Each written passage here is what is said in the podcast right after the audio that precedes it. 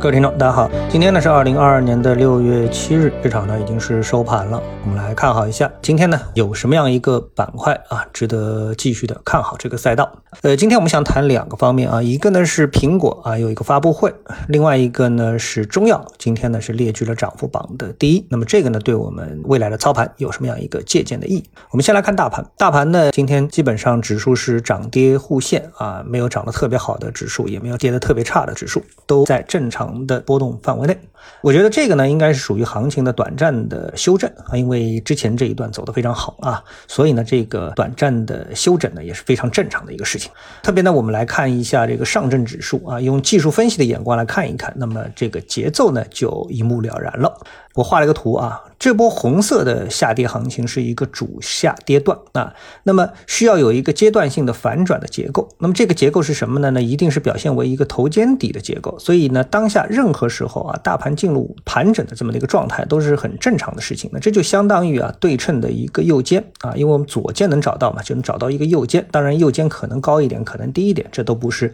要求非常精确的事情。但这呢肯定不意味着行情的结束，并且呢板块和题材行。行情啊将会保持活跃度和持续性，为什么呢？因为放量了啊！A 股呢连续多日啊成交量放大都到万亿以上的水平，放量呢不一定意味着所谓的价升量增啊，这是一个大家比较熟悉的概念啊，这个概念不是很正确的啊，而是意味着啊放量意味着一个投资者参与这个市场的一个积极的程度。一个整体上属于比较偏大的成交量的水平，就能够保证板块和个股啊会有令投资者满意的行情啊。这个才是最主要的。那么我们看两个板块，一个是苹果，一个是中药。先来看中药，中药呢今天呢是列居涨幅的第一。其实呢今天啊从同花顺涨幅前五的板块当中来看，有四个板块都是跟药有关的。那么有一则消息啊，近期深圳市人民政府发布了关于发展壮大战略性新兴产业集群和培育发展未来产业的意见，提出支持化学创新药、全新剂型及高端制剂、现代中药、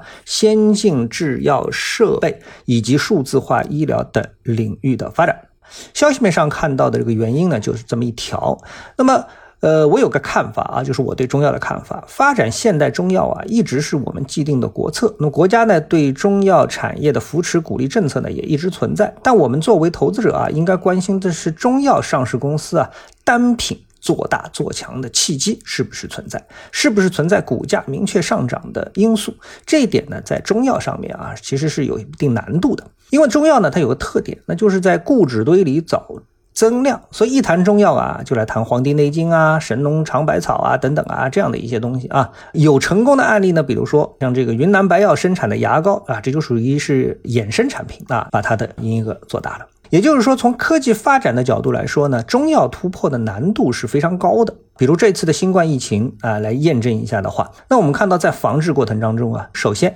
没有人指望中药能够产生疫苗。那么中药公司呢，真正的一波价值发现行情呢，已经是出现过了。大家最熟悉的呢，比如就是片仔癀的一个走势啊，在过去的几年当中，片仔癀呢出现了十倍的行情。但是呢，我们现在也知道，片仔癀能创新吗？创新很难。啊，所以呢，它现在的静态市盈率七十八倍，动态市盈率六十九倍，这个估值啊就很尴尬了。因为业绩如果不是大幅高速增长的话，这个估值很难下来啊，这个市盈率很难下来。而大行情呢，在过去十倍行情已经实现过了。所以呢，这个呢就是中药股的尴尬的一个地方。所以今天这个医药板块的上涨，还有包括中药板块的上涨，我觉得啊，与其说是新题材的发掘，还不如说是中线题材啊暂时休整，把这个空档期呢是留给了医药股。好，我们再来看一下第二个重点考虑的方向，就是苹果。苹果呢重磅发布会啊，那么这个发布会其实我觉得倒不是特别的重磅，但是其中啊有一个亮点，嗯，我觉得大家还是要注意的，特别是硬件方面的亮点，就是苹果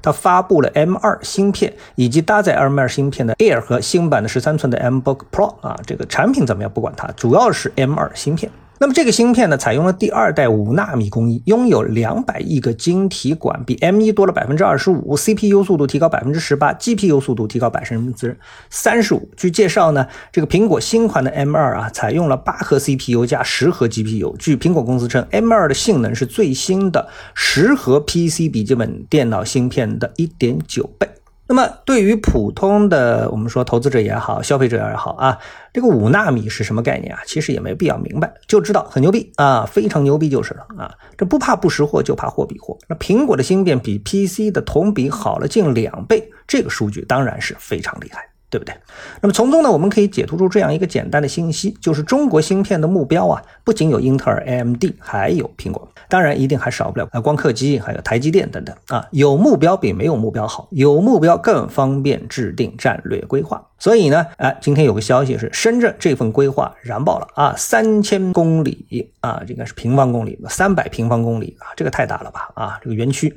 一点五万亿。半导体智能集群、区块链二十个新兴产业集群发布了这么的一个消息，具体哪二十个，你自己去查资料吧，我就不报一遍了啊。那么，总之呢，从这里面呢，我们可以看到，我们哎肯定不应该坐得住，因为我们和芯片的第一梯队还是有非常大的一个差距，必须得迎头赶上，对不对？啊，好，那么小结一下今天的内容。呃，一主赛道不变，我认为就是像昨天我们在节目当中所说的啊，当一个大的行情不变的情况下面，你应该紧紧把握主赛道。不要发生改变，不要因为出现了一些新的短线的题材而改变自己对主赛道的坚持啊，这是一个。另外一个呢，整体大盘目前向好不变啊，为什么呢？这个我一直也说得很清楚，目前没有什么利空消息，资金又是不断的入场，在没有技术面方面的做空信号的情况下面，坚持看多是现在最好的策略。